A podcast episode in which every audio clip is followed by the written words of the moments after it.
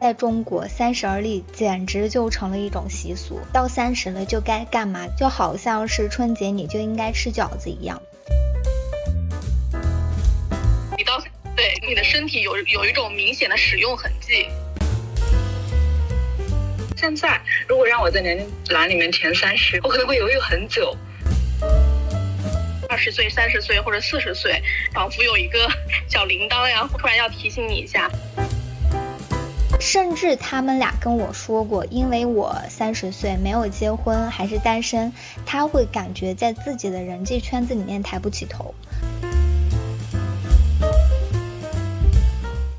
Hello，大家好，欢迎来到孤独芳心俱乐部，我是主播 Kiki。在播客中，我的朋友可能会习惯性的称呼我的本名琪琪。这期节目邀请到了我的两位好朋友。影像工作者阿元和北京电影学院摄影系硕士，现在做媒体工作的橙子同学，这一期我们将一起畅聊三十岁。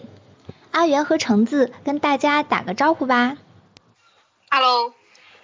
如此简洁的打招呼。Hello，大家好，我是橙子。我跟橙子其实是同龄人，然后我们俩都是三十岁。我是在今年白色情人节的时候过了一个特别没有存在感的生日。那我想问一下，你们俩的三十周岁生日是怎么过的？你说我的生日是吧？对，你的三十周岁生日。嗯，其实你一开始问我的时候，我有点想不起来我三十岁是怎么过的。反而是这个三十一岁，就是刚刚过完的三十一岁，让我印象比较深。嗯，我现在回想一下三十岁的生日哈，大概应该一个正确的回忆版本，应该是呃你们都知道的一个朋友，然后他那个时候不在闹分手嘛，然后我我那整个一个生日的月都在为他的那个那个分手的这个事情而周旋。然后那天的时候，她跟她的那个前男友好像在我们家进行了一轮谈判之后，结束呃最终是以失败结束。然后我的丈夫回来买了一个蛋糕，大概就是在一顿慌慌乱中吧过了这个生日。哇，这是为了朋友的恋情操碎心的三十岁。那橙子呢？啊，阿元的三十岁真生日真的真的很特别啊，呃，我是今年十月份的，呃，满三十，但我可以大概说一下二十九岁、二十八岁的生日，感觉这几年生日都差不多。我觉得一个最大的印象是，呃，孤独感很强，而且我记得印象最深的是应该是二十九岁生日，就那。那那时候好像就呃，因为可能是当时是疫情隔离吧，就跟朋友之间那个的交流也比较受阻碍。就是到晚上的时候发现，哎，QQ 邮箱给我发生日快乐了。就其实原来不太觉得说特别强的孤独感，或者说自己很惨的。但是真的那天晚上。啊，收到那个 QQ 邮箱给我发生日快乐的那个事情之后，我真的觉得感受啊，这真的是大城市人的这种孤独嘛？就就是我记得应该是除了二十九岁、二十八岁，甚至二十七岁，好像都有这种状态，就是这种呃过生日的时候这种孤独感，然后还有就是嗯在大城市里面的这种孤独感。然后今年的三十岁生日，呃，说实话会有一点那种恐惧感，就是嗯就是。还没想好，心理上还没有做好迎接三十岁生日的准备，反正目前是这么个状态。啊，我其实今年是三月份三十周岁，然后那天是一个工作日。然后我也不太方便出去玩，而且我因为一直有一个业余爱好，就是上芭蕾课。当天晚上我是有课程的，所以我没有去过生日。我晚上下了班直接就去上课了。但是那天下午，我的一个同事他知道是我的生日，所以他他硬把我拉出去的，然后去了好利来。买了两个非常小块的蛋糕，然后他又去买了两杯奶茶，就我们俩这样子算是一点点仪式感吧。其实本来我是连小蛋糕都不想吃的，然后当天晚上就随便发了一个朋友圈，我的芭蕾老师看到了这条朋友圈，他就给我发了说生日快乐，然后我就跟他讲，我说呃三十岁这一天晚上在上舞蹈课，在跟同学们一起跳舞就非常开心，这是我的三十岁。我想问一下，提到三十岁，你们首先想到的是什么？当然是，就是我感觉三十岁还是以前我觉得大家都看美剧嘛，然后那个时候那个《老友记》里面 Rachel 她过三十岁生日的时候，呃，就大概是那个状态，你们能 想象？你不知道你们看过她那集没有？没有。她那个她过三十岁，然后呃所有的朋友都来了，然后他好像说了一个什么来着？反正大概就是说，哦，我三十岁了，就大概啊三十岁大概是这个样子，就大概是是是，对，是这么一个印象。然后还有类似于《欲望都市》，Carrie 就那样子，就是一个成熟的女人生活在一个大都市，然后有有各种各样的一个恋情的一个波动，然后有事业上好像反反复复，呃起起伏伏，然后有朋友可以跟你早上一起吃个饭，嗯，就以前对于三十岁的幻想是这样子。那实际上你的三十岁是这样的吗？实际上我觉得完全不搭。对，是一个非常 normal 的三十岁，就跟以前也没有太大区别。橙子呢？讲到这个三十岁的时候，因为自己还没有做好这个迎接这个状态的准备嘛，我倒是想起去年还是前年的时候，我的高中同学来找我，然后因为我们那十八岁、十七岁的时候的朋友嘛，然后我俩就在聊天，他说我今天打算考公务员，结果在填那个年龄这个栏的时候，我发现我居然要填二十八九了，我心里一直觉得我才十八呀。他讲那个的时候，我当时感受就其实非常强，就包括现在，如果让我在年龄栏里面填三十，我可能会犹豫很久，或者说我对一个年龄或者说对每年都有一个比较滞后的一个接受。嗯，接受空间，比如说二零二二年年初的时候，我可能不太能接受，哎，已经到了二零二二年了，我可能印象还，哎，今年是不是二零二一年？然后在二零二一年的时候，最开始上半年的时候，我甚至觉得，哎，今年是不是二零二零年？就对时间感好像是有一点那种模糊，或者说总是会觉得自己还是比较小，很多事不着急，有一种这种印象。那我可能跟你俩都不太一样，我提到三十，我首先想到的是三十而立。我不知道是不是跟我的家庭环境有关啊，但我的感觉是在中国三十而立简直就成了一种习俗，就是你到三十了就该干嘛干嘛干嘛，就好像是春节你就应该吃饺子一样。虽然也没有任何人去明文规定怎么样才算是而立，但我自己啊其实有模糊的感受到，三十而立指的是起码有一份能够养活自己的工作。还有有稳定的感情和有良好的社会关系。其实我小时候还会觉得三十而立是要有房有车有老公，然后有一份体面的工作。但是在二十多岁工作的时候，开始受到了一些社会的毒打嘛，就会觉得这个确实太难去实现了。尤其是对于我们北漂而言，买房买车是一个门槛非常高的事情。我刚提到说自己对三十而立的一些。想法嘛，但其实很遗憾，我自己完全没有达到这个标准。三十而立有一点是很重要，就要做到经济独立，因为三十岁已经成年了十年了，身体健康的前提下还没有做到经济独立的话，我会觉得。没有经济独立，那就没有办法说你思想独立、精神独立。你可能是生活比较拮据，或者是赖在啃老，接受父母的救济，就很难谈得上有自由。这个是我对三十岁的一个，就是算是一种条件反射。提到三十岁，我就立马想到三十而立。那你们在三十岁，就是临近三十和刚刚超过三十嘛，和以往二十多岁有没有什么不同？会不会因为跨过了这个年龄的坎儿，会多一些压力或者是自由？我我在想，要要我激发一下吗？那那我先说一下我，就是因为我是觉得三十岁毕竟不小了。如果按照人生可以活八十岁来算，他已经过去了接近百分之四十。那三十其实也是正值壮年，就刚好是实现自己理想和抱负的时候。所以我觉得有压力是非常正常的事情。我现在也是有压力的，只不过我觉得这个压力还是嗯比较好的一种压力嘛。比如说我自己制定的目标。呃，工作啊，然后存款呀，还有就是未来的一些买房计划之类的，然后还有就是希望自己能够多读一点书，然后变得稍微有才华一点，因为我对有才华这件事情还是蛮追求的。呃，然后我不是业余也非常喜欢舞蹈嘛，我就希望自己能够在舞蹈上也有一些提升，这个是由于目标带来的一些压力，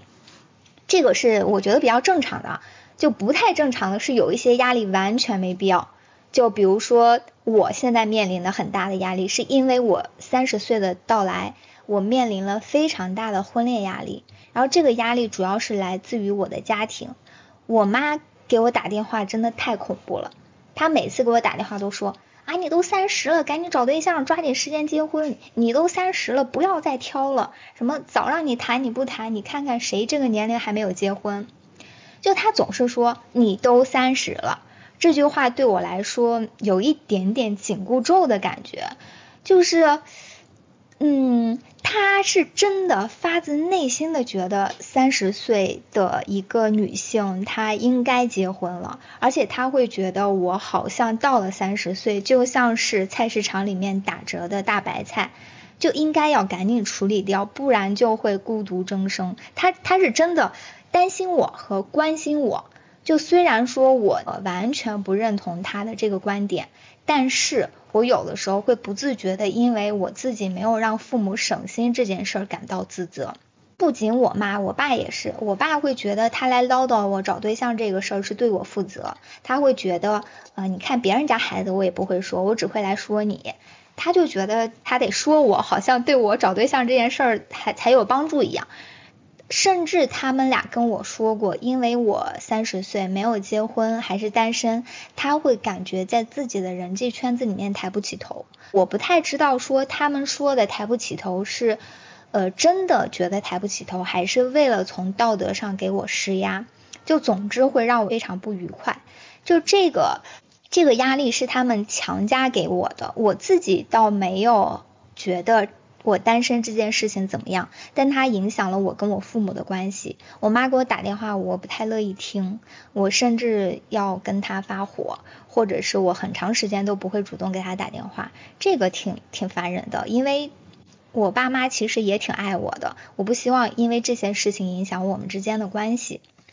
但除了这个之外的话，我觉得三十岁也有非常多的收获。我自己感觉我获得的最大的收获就是。敢于做自己了，也就是更多的听从自己内心的声音。我以前是觉得自己情商贼低的一个人，就不太会说话，也不太会去跟嗯一些比如说领导啊或者一些同事啊去打交道。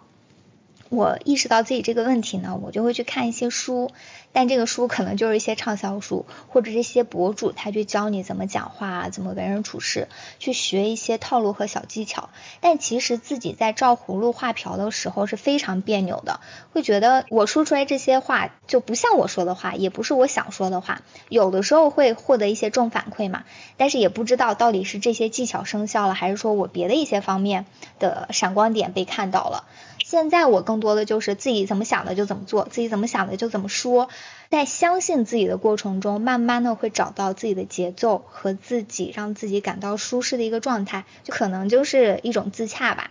我觉得这是二十多岁莽撞的幼稚的自己一路一路走过来成长出来的果实，这一点我还挺欣慰的。我我感觉就是你如果按照你爸妈的那种思维逻辑，你就容易陷入到他们的那种，就是对可能会自我贬低。的那种，但如果你换一种思维，就是就是你可以说他，说你都六十岁了，你的这个血糖指标有没有有没有那么健康？或者你都六十岁了，你的有没有达到一般老人的水准？就互相卷。哦，爸妈怒而挂掉电话，说你以后买房别想从我这获得经济支持了。我也经历了跟跟琪琪一样的一些被父母催婚啊，然后还有就是被父母不断说这个年龄段还没有对象，可能都没有。呃，不好意思回老家啊，确实是我爸妈有好几年没有回老家，然后我之前一直不觉得，因为我是个比较独立的人，然后有一天无意间聊天，就听到他俩在那对话。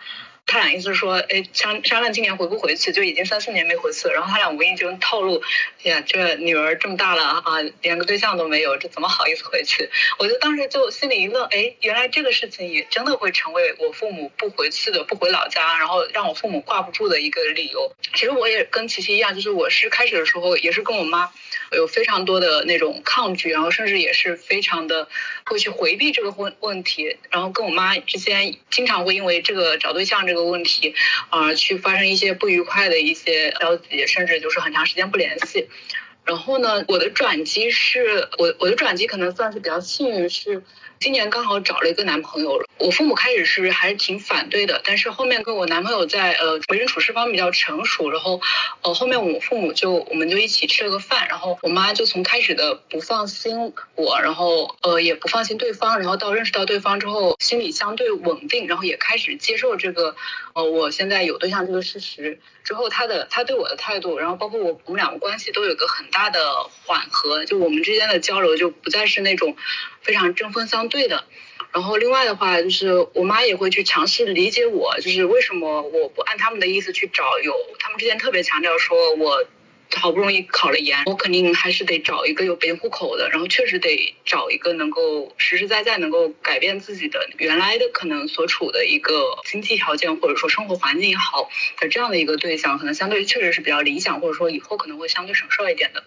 然后现在他们可能相对能更能理解我，我也开始理解他们了。就是像我妈，她就跟我讲，就是现在这个年龄要考虑生小孩了。那我之前可能会非常抗拒，因为我其实还是算事业性比较强的人。但是我妈说，其实像我呃发小，他们其实好像也备孕挺久了，但是就不知道什么原因，就是我妈就说，有的人可能在就是想生小孩的时候，但是生理条件又不是很好的时候，那到时候就会比较遭罪。因为我自己身体也不是很好，所以从这个维度，我又理解了父母对我们婚姻的担心，然后还有对生育的这种担心。相对来说，我我觉得会多了一些和解吧。前面提到我自己是草草的过了三十岁生日嘛，我也没有什么特别的感受。但是我在二十七、二十八那两年还有挺强烈的一些感受，就会特别的焦虑。那种感觉就会有一点像小时候考试，马上就要交卷了，马上就要打铃了，但是我大题还没有写，然后前面的题也没有检查，就会很紧张，然后也很焦虑。你们有过这种感受吗？在临近三十岁的时候？嗯，我觉得阿远应该不太有吧。我我我觉得会有，绝对会有这种感受。就因为每个人他一个基本的，就让你很不舒服的一点，就是你的。你的生活没有达到你的预期嘛，对吧？就是不管对生活定的预期是什么，嗯，只要你没有达到，你就无法自洽。然后，特别是对于好像有一些社会标准的这种年龄段，二十岁、三十岁或者四十岁，仿佛有一个 小铃铛呀，突然要提醒你一下，这个声音会越来越响，告诉你你其实你的这个预期，呃，在这里，然后你的生活却是这个样子的。我觉得是绝对会有这种落差的。对于我个人来说，我觉得这种落差在于，首先有大环境嘛，就是这个疫情之下，我觉得疫情对于个人的影响还是非常非常大的，特别是对于我们这种应该是九零后、九零这就是九十年代出头的人，其实我们成长的那种年代还是属于一个全球化的一个时代，然后包括。在一九年的时候，我觉得我一九年的时候过的，一八一九年过的是最全球化的那种，呃，一种生活。而且我我其实是非常早的时候就想过这样的生活，就是那两年其实去了很多国家，然后去很多地方，从小就想过一个很很很国际化、很全球化的一个生活，就希望自己能够跟全世界不同的人去。呃，沟通去跟他们建立，就是随时能够建立联系的这么一个可能性，这个其实，呃，会让我觉得很向往。但是疫情之后，其实很多东西就戛然而止，嗯，然后你的工作其实也会受到影响，然后包括人的一个心态也随着疫情变得越来越封闭，其实人会很难免的低落，然后你的生活预期会跟你的现实生活，呃，差距越来越大。我觉得还是会会会蛮低落的吧。嗯嗯，就是三十岁的这个铃铛碰到了疫情，确实会产生挺多的问题。那橙子你呢？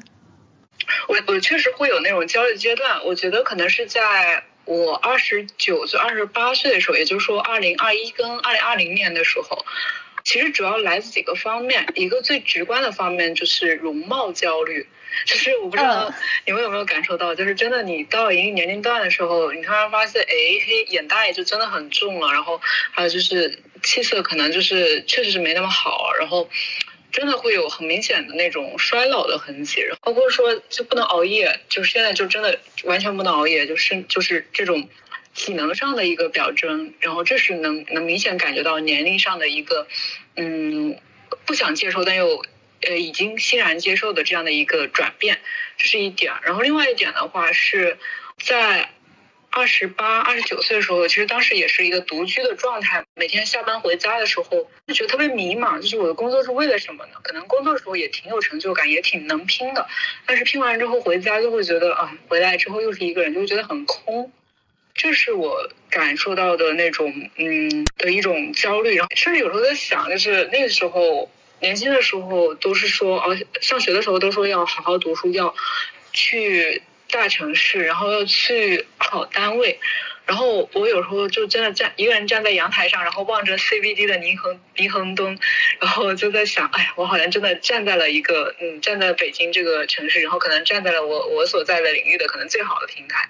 那但是接着 so what，接着又怎么样呢？我好像也没没有什么没有什么特别的感受到幸福。对，那个时候是非焦虑的，对对，会有那其实不是焦虑，而是非常有点迷茫的。其实说到二十七八岁，其实除了迷茫，也有一些像刚刚我们聊到的，会多一些，多一些更多的自由吧。就除了我们不好的一面，其实也多了一些好的一面。比如说经济上可能会更多的宽裕一点，然后还有就是相对来说更笃定一点，自己要在哪，不要在哪，做一些决定，做一些否定的否定项的时候是非常可以有底气的。比如说。要不要在这个地方定居？要不要换工作？要不要换房子？这种想法都还是比较有条件自己去实现的。对，相对来说吧，对，这大概就是我三十岁临近三十岁的一些好的和不好的一些症状。哦，我还挺能理解刚才橙子提到的容貌焦虑，就但我的容貌焦虑跟你的可能不太一样，你会是随着年龄增长带来的一些自然的生理特征的变化，我是觉得移动互联网时代的社交平台会放大普通人的焦虑，就我我自己的容貌焦虑主要就是来自于。这些社交媒体、社交网络，我记得之前在移动互联网开始之前，大家的生活是有 online 和 offline 之分的。然后大家不不会一天到晚都在网上，但现在即使不打开手机，然后手机都会一直在响，一直在 push。自己是每天会在微博、微信，然后抖音和小红书上花费大量的时间。我每次只要是打开了小红书，看了一圈小红书，我都会觉得容貌焦虑，我会觉得哇天呐，美女怎么这么多？就我平常其实对自己的容貌不会很敏感，我也从来不会觉得自己难看。但刷完小红书之后，我就觉得啊，我太丑了。呃，我会觉得社交媒体它会放大人的这种焦虑，因为这些媒体上他的满分答案太多了，有太多人生赢家了。就不管是说，还是有一些像 MCN 机构去捧的网红，只给你看光鲜亮丽一面的这种情况也好，还是其他的，真的他就是各方面都很优秀的一些一些一些人也好，总之会看到这些很优秀、很满分的答案之后，会再看一看自己，会觉得，咦，我好像不及格，我我会有。这样会带来我的一些焦虑，然后就是，嗯，我小时候会给自己提呃定一些奇奇怪怪的目标，就比如说我三十岁我要赚到多少钱，然后或者说我三十岁我要找到我的 Mr. Right，然后那三十岁就是一个 deadline，就像刚才阿元同学说的，就像一个铃铛一样在提醒着你，在临近这个 deadline 的时候就会很焦虑，但真的到达那一天的时候还好，真的到达那一天的时候会觉得哦。三十岁其实跟以往的每一岁都没有什么太大的不同，会觉得还是好的坏的全部都有，就人生依旧到处都是美好，也依旧都是到处都是挑战。哦，不过刚橙子也提到一点，我也非常认同的，就是三十岁跟二十岁在体力和精力上有非常大的不同。包括你自己家庭成员也年龄变大了，比如说你的父母啊，还有一些姑姑啊、舅舅之类的，就经常其实会在电话当中听到有一些亲人他们身体生病啦、住院了之类的消息，这些还是挺挺难过的。所以我觉得。嗯，虽然三十岁挺好的，三十岁一点也不可怕，但是它跟二十岁有很大不同，就一定要珍惜二十多岁体力精力最旺盛的时候，然后去做自己想做的事情，就不要因为觉得三十岁还来得及去荒废自己的光阴。我现在就今年三十岁嘛，我还是有挺多焦虑的，就是算是独属于这个年龄的焦虑，我不知道你们会不会有。就你刚才你们说的那个容貌焦虑的话，我可以补充一点。我我我感觉就是我明显感觉到我不是容貌焦虑，我是有点呃死亡焦虑的感觉，就是嗯就是因为你到对你的黄土已经埋了三分之一了，你的身体有有一种明显的使用痕迹，不知道你们有没有这种感觉？其实就每个人 这个词挺好的，使用痕迹。对对是。然后特别是我上个上上个月刚做完手术，然后当你真正被推进那个手术室的时候，然后你就感觉，嗯，你的这个各种的一个器官，它其实是一个零部件，然后我就感觉到其实是，呃，大概在一个修理厂，然后有我专门的维修工，然后再帮我维修这个这个这个硬件的感觉，然后这应该是我人生第一次这种大的返修，我未来还有第二次、第三次的返修这样子，对。嗯，然后你刚才说的问题是什么？啊，就是你三十岁的焦虑，但其实你已经回答了。哦，对死亡的恐惧。说那么多的话，嗯，但我我我现在回想一下，因为我现在是刚刚过完那个三十一岁的生日，然后，但是我现在回想一下，我三十岁，我感觉除了工作上会有一点不得劲、不得劲之外，其他的话，我感觉生活过得还是其实还蛮符合预期的。因为像三十岁生日之后，我当时就去海南，然后当时参加那个朋友的婚礼嘛，就去尝试了一直想去做的冲浪。十月份又去景德镇去做陶瓷，那个冬天的时候又去滑雪，今年年初的时候又去骑车。呃，我感觉就整体三十岁过后，我自己想去尝试的事情，我还蛮频繁的去尝试，就整体的节奏还不错。就如果说有什么不让我满意的话，就是说还不够疯，我觉得还是过于的循规蹈矩点，就希望自己呃就是更像一个疯逼，就这种感觉。哇，蛮你的三十岁确实挺挺充实的。确实听起来阿元的三十岁之前都还真挺充实的。我我其实跟阿元是两种状态，就阿元刚刚讲到，我我我是属于可能在工作上、事业上可能呃工作上吧，只说工作上可能相对来说是一个相对理想的状态，但是在生活上其实不是太理想的。就是像首先我可能呃不像阿元这样有一些自己特别想做的事情，我觉得我可能是那种嗯。就可能比较近吧，就是呃，烦恼是很多，但是其实也会有很多想要的那种状态。比如说，我很开心，在我原来有寒暑假的时候，我可能原来也当过老师，然后可能有寒暑假，还有我自己上学的时候，寒暑假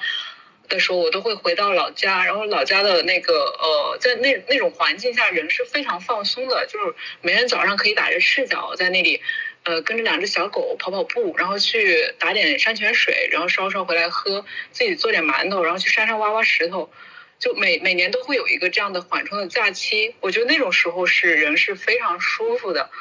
呃，但是现在我，呃，我在进了媒体行业之后，尤其是现在是在新媒体行业之后，呃，工作是非常的身不由己的，就是根本就没有自己的时间，每天都。每天都可能离不开手机，而且可能就是也不太确定自己什么时候会忙，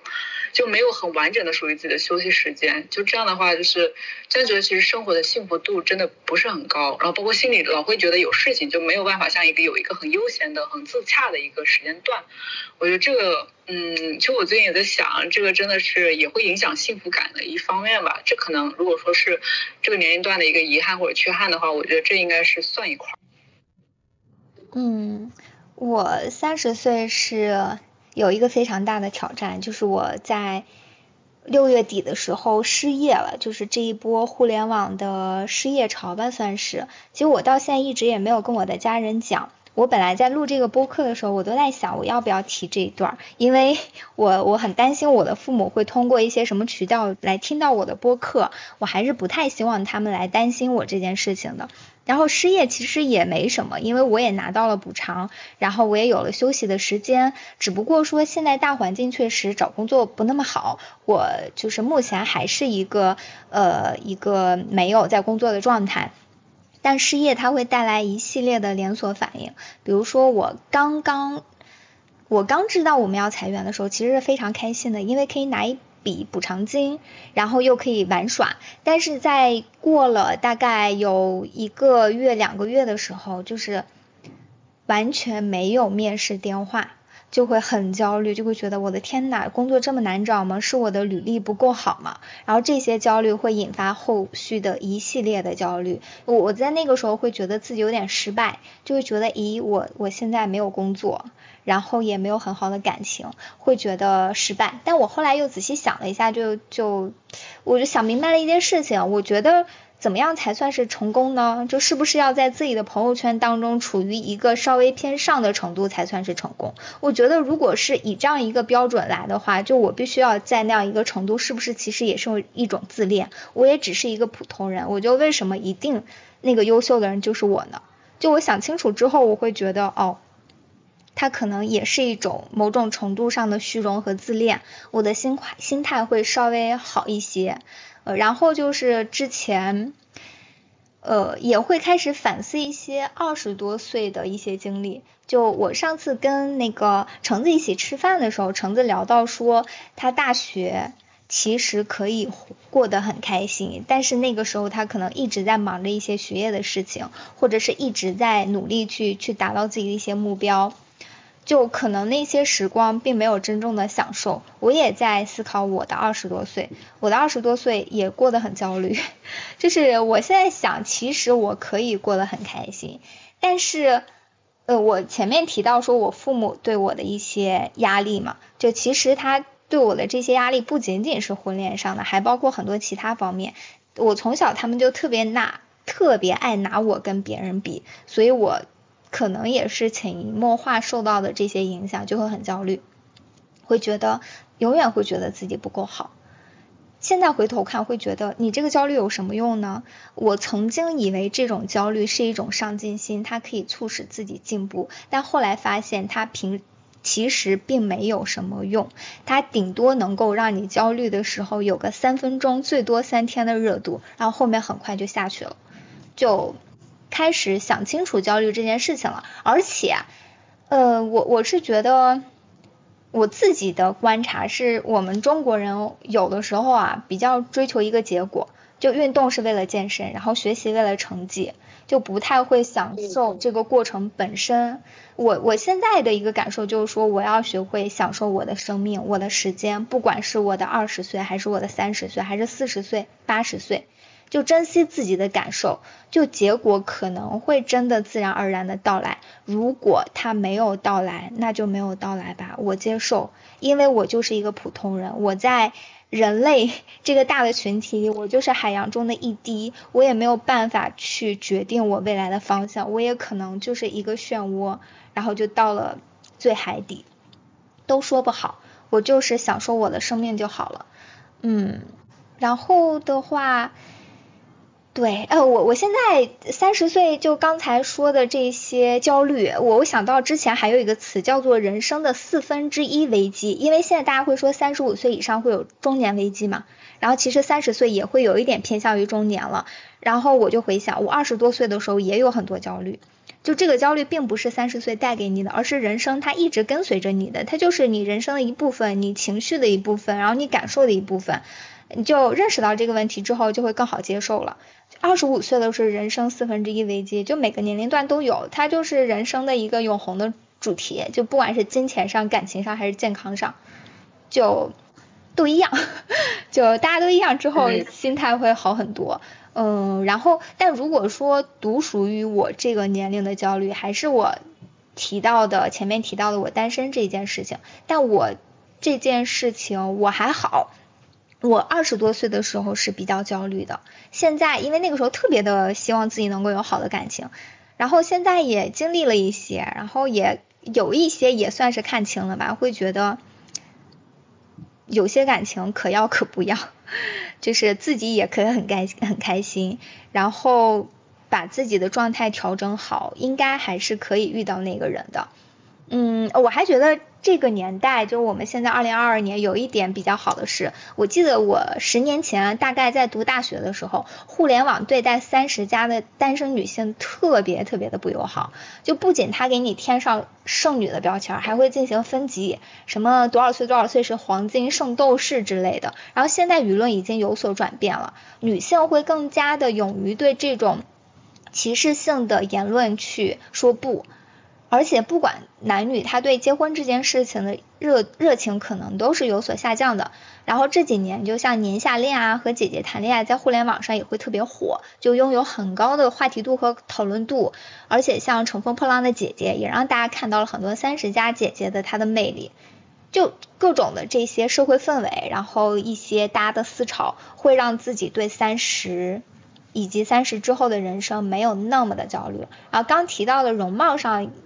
就是三十岁会比二十岁皮肤状态肯定会差一些，但其实会发现自己有很多进步。比如说你更加知道自己适合什么风格，然后更加会化妆了，然后你也有更多的钱去买更好看的衣服。所以就每个年龄段都有要面临的问题，就只能够孜孜不倦的去寻找答案，因为我们就是一个普通的人类。我觉得刚刚其实讲的一点还挺有共鸣感的，就是。呃，有的时候其实不不是分二十岁、三十岁、四十岁，而是呃看你怎么看这个年龄段，是。嗯，我觉得阿元一直是会比较像，呃，我理解的啊，就是阿元会比较像过程型的，呃，性格。就是阿元在我们跟朋友之间的交往，还有在组织各种一起玩的活动当中，是非常享受整个过程的。然后刚刚琪琪讲到自己偏结果导向，其实我也是偏结果导向，就是比如说我想要一个事情，或者我想要达到一个状态，我觉得达到那个状态之后才是快乐的。所以在这个过程中，很多时候都可能对自己状态不是很满意，啊，而忽略了生活本身。所以这这样的一一种，嗯，可能我觉得可能是需要调整的吧，就是你可能更多的是要，呃，过程型思维，而不是单纯的，嗯，结果导向性思维。就是从从享受生活或或者说过生活的角度来说，我觉得可以调一调。反正我我应该是属于结果导向型的，所以就过程并不快乐。但我觉得这样就其实挺亏。嗯，我感觉这种焦虑其实就是说到这一切，其实都是关于年龄的一些焦虑或者自我实现的焦虑。嗯，我觉得它不是一个说一个一个个体类的问题，它其实是一个呃比较全球类的一个一个问题。对，我不知道你们年初的时候有没有看过有个电影，就是一个丹麦的电影叫《世界上最糟糕的人》，就那个女主她刚获那个戛纳的影后。没有。我我有这嗯，好，它其实讲的就是北欧的一个故事嘛，然后它讲到一个大概是三十多岁这么一个女性。然后她生活在北欧，然后就是大家都知道，北欧已经是一个其实对年龄没有没有太大的一个束缚，然后对于男性女性权利这个也是比较平权的。但在这样一个社会里头，然后一个女性她面对的问题还是说，呃，我的自我实现，然后我是否满足了社会上对于女性的一些期待，呃，这些东西好像。这个电影看完之后，呃，我也有点惊讶，就是我说啊，原来北欧的女孩子也是这样生活的，呃，他们在这样的一个更更包容的一个社会环境，也需要面对这些自我质疑，嗯，所以我觉得它应该不是一个，嗯，单纯可能国内女孩子、东亚女孩子需要面临的一个问题，它可能就是这么一个时代的每个人都需要面面临一个问题吧。然后它怎么解呢？应该也是无解的吧。就是可能每个人，嗯，当你抛去时代的这么一个共同问题，最后的一个解法可能在个人的手里，就是你可能根据自己的一些对生活的一些期待跟追求，你想要过什么样的生活，然后过个五年，过个十年，也许最后的结果每个人都是不一样的吧。嗯，我我是觉得自我实现有的时候是有。解决的方法的需要自己去寻找，但是焦虑的这种感受它是没有办法被解决的，就是它会一直存在，就把它当成一个自己的朋友，跟他相处就好了。而且我觉得焦虑其实有点，嗯嗯，把这个问题有点有点怎么说呢？它其实是很多问题，但一个焦虑它。就能概括，嗯，就是 A 问题、B 问题、C 问题吗？我觉得他这是是一个稍微懒惰的一种思考方式，因为其实所谓的焦虑，它就是你情绪上的一个很糟糕的处境嘛，它应该是更具象的，嗯，比如说可能你嗯拆解，对，比如说你可能呃生育焦虑对吧？对，对拖延，然后嗯找不到那个爱人，你需要一个。一个雄性生物对你的肯定，呃之类之类的，它是更多样的吧，嗯嗯，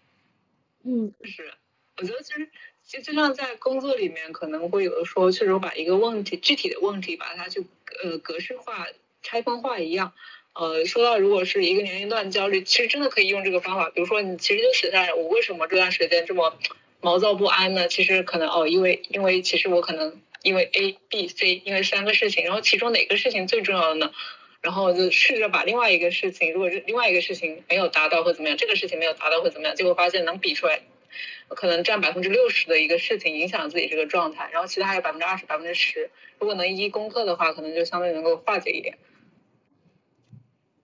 啊，你的这种方法，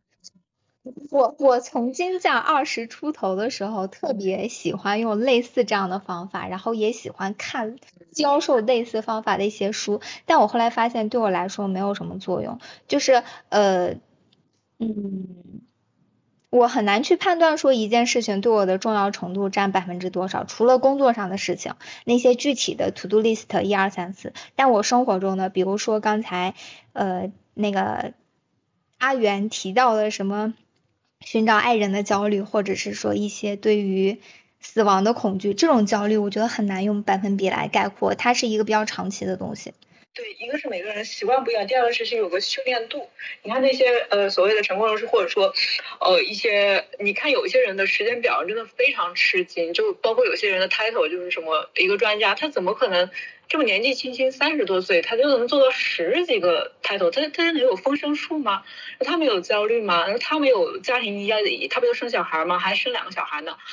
呃，但其实你会发现，嗯，包括去看到人家的工作时间表，就甚至时间能够精确到十分钟、二十分钟，你会发现其实有的东西它真的是可以去拆解和。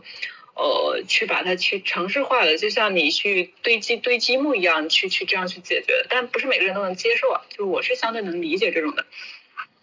那我们最后关于三十岁还有什么要对听众朋友们说的？虽然我们是第一期节目，可能没有什么听众，每人一句话来做个结尾吧。我三十岁的时候在微博上写给自己的话，送给所有的男生女生，就希望大家可以保护好内心的柔软，敢于冒险。好日子在后头呢。